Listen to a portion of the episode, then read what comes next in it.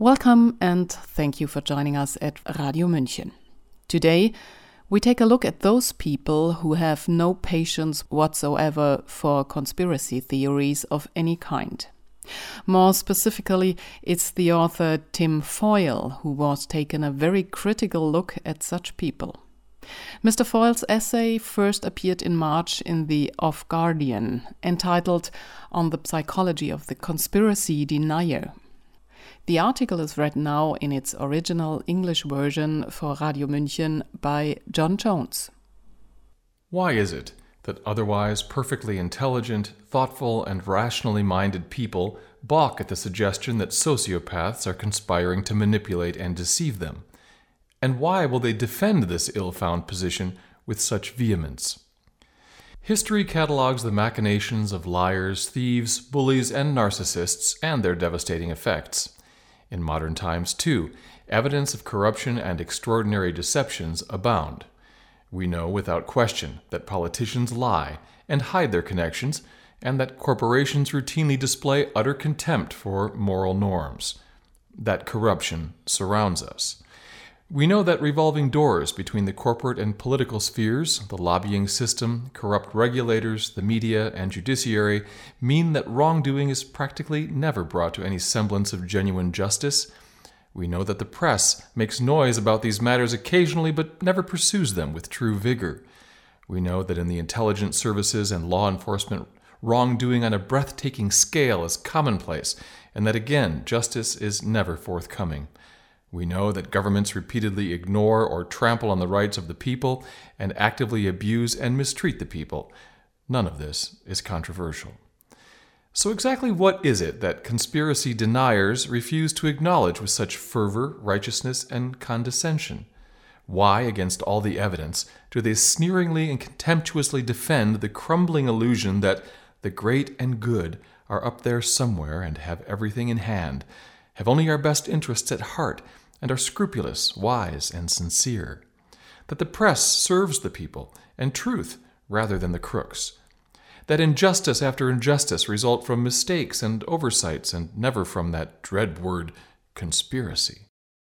What reasonable person would continue to inhabit such a fantasy world? The point of disagreement here is only on the matter of scale.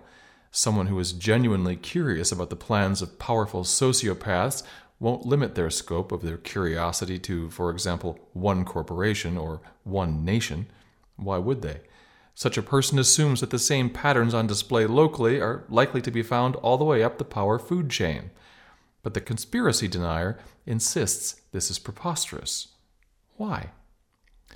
It is painfully obvious that the pyramidal societal and legal structures that humanity has allowed to develop are exactly the kind of dominance hierarchies that undoubtedly favor the sociopath.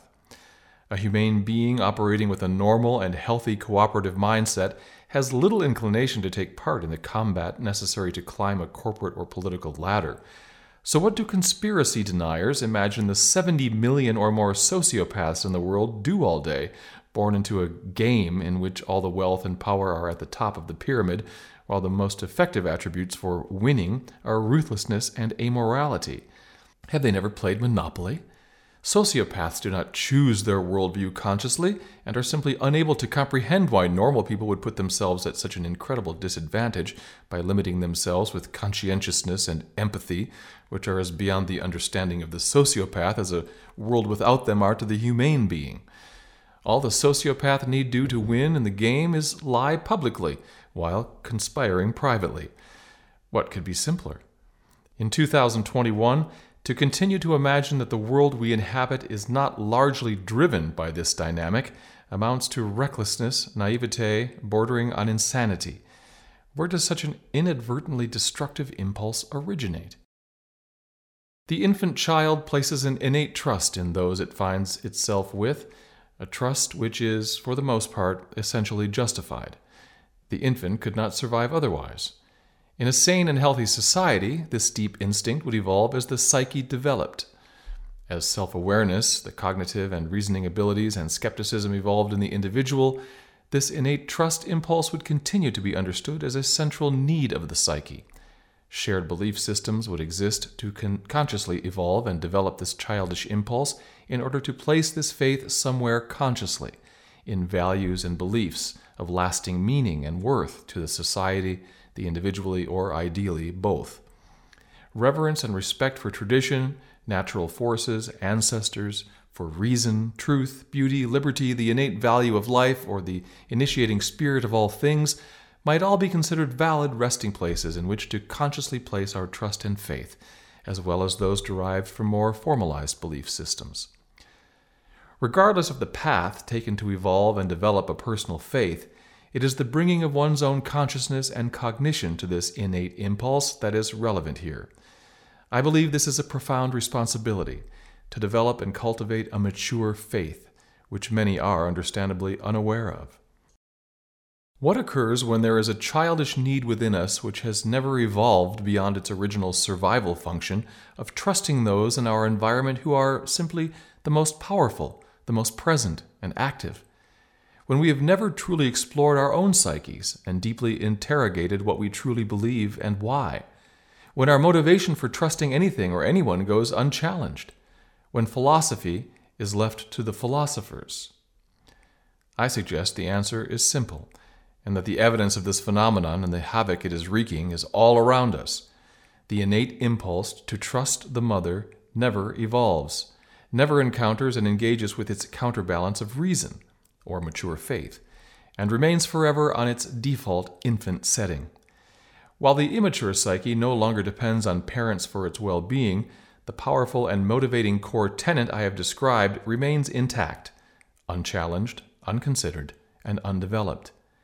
And in a world in which stability and security are distant memories, these survival instincts, rather than being well honed, considered, relevant, discerning, and up to date, remain quite literally those of a baby.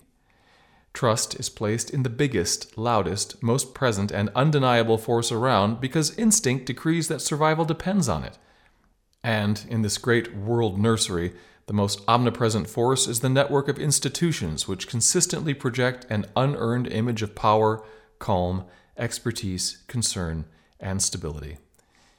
In my view, this is how conspiracy deniers are able to cling to and aggressively defend the utterly illogical fantasy that somehow, above a certain undefined level of the societal hierarchy, corruption, deceit, malevolence, and narcissism mysteriously evaporate that, contrary to the maxim, the more power a person has, the more integrity they will inevitably exhibit. These poor deluded souls essentially believe that where personal experience and prior knowledge cannot fill in the gaps in their worldview, in short, where there is a barred door, mummy and daddy are behind it, working out how best to ensure that their little precious will be comfortable, happy, and safe forever. This is the core, comforting illusion at the root of the conspiracy denier's mindset the decrepit foundation upon which they build a towering castle of justification from which to pompously jeer at and mock those who see otherwise. This explains why it is that the conspiracy denier will attack any suggestion that the caregiving archetype is no longer present, that sociopaths are behind the barred door who hold us all in utter contempt or disregard us completely the conspiracy denier will attack any such suggestion as viciously as if their survival depended on it, which, in a way, within the makeup of their unconscious and precarious psyche, it does. Their sense of well being, of security, of comfort, even of a future at all, is completely, and completely unconsciously, invested in this fantasy. The infant has never matured, and because they are not conscious of this, other than as a deep attachment to their personal security, they will fiercely attack any threat to this unconscious and central aspect of their worldview. The tediously common refrain from the conspiracy denier is there couldn't be a conspiracy that big. The simple retort to such a self professed expert on conspiracies is obvious how big? The biggest medical corporations in the world can go for decades treating the settling of court cases as mere business expenses, for crimes ranging from the suppressing of adverse test events to multiple murders resulting from undeclared testing to colossal environmental crimes. Governments perform the vilest and most unthinkable experiments, crimes, on their own people without consequence. Politicians habitually lie to our faces without consequence, and on and on. At what point exactly does a conspiracy become so big that they just couldn't get away with it, and why? I suggest it's at the point where the cognitive ability of the conspiracy denier falters, and their unconscious survival instinct kicks in. The point at which the intellect becomes overwhelmed with the scope of events and the instinct is to settle back into the familiar, comforting faith known and cultivated since the first moment one's lips found the nipple. The faith that someone else is dealing with it, that where the world becomes unknown to us, a powerful and benevolent human authority exists in which we have only to place our faith unconditionally in order to guarantee eternal emotional security. This dangerous delusion may be the central factor placing humanity's physical security and future in the hands of sociopaths. To anyone in the habit of dismissing people who are questioning, investigative, and skeptical as tinfoil hat wearing, paranoid, science denying Trump supporters, the question is what do you believe in? Where have you placed your faith and why? How is it that while no one trusts governments, you appear to trust nation global governance organizations without question? How is this rational? If you are placing faith in such organizations, consider that in the modern global age, these organizations, as extraordinarily well presented as they are, are simply grander manifestations of the local versions we know we can't trust. They are not our parents and demonstrate no loyalty to humane values. There is no reason to place any faith whatsoever in any of them. If you haven't consciously developed a faith or questioned why you believe as you do to some depth, such a position might seem misanthropic, but in truth, it is the opposite. These organizations have not earned your trust with anything other than PR money and glossy lies. True power remains, as ever, with the people. There is a reason why Buddhists strongly advise the placing of one's faith in the Dharma or the natural law of life rather than in persons, and that similar refrains are common in other belief systems. Power corrupts. And in the world today, misplaced and unfounded trust could well be one of the greatest sources of power there is. Massive criminal conspiracies exist. The evidence is overwhelming. The scope of those currently underway is unknown, but there is no reason to imagine in the new global age that the sociopathic quest for power or the possession of the resources required to move towards it is diminishing. Certainly not while dissent is mocked and censored into silence by gatekeepers, useful idiots, and conspiracy deniers who are in fact directly colluding with the sociopathic agenda through their unrelenting attack on those who would shine a light on wrongdoing. It is every humane being's urgent responsibility to expose sociopathic agendas wherever they exist, never to attack those who seek to do so. Now, more than ever, it is time to put away childish things and childish impulses and to stand up as adults to protect the future of the actual children who have no choice but to trust us with their lives. This essay is focused on what I consider to be the deepest psychological driver of conspiracy denial. There are certainly others. There are certainly others, such as the desire to be accepted, the avoidance of knowledge of and engagement with the internal and external shadow, the preservation of a positive and righteous self image, a generalized version of the flying monkey phenomenon, in which a self interested and vicious class protects themselves by coalescing around the bully, the subtle unconscious adoption of the sociopathic worldview. In other words, humanity is the virus.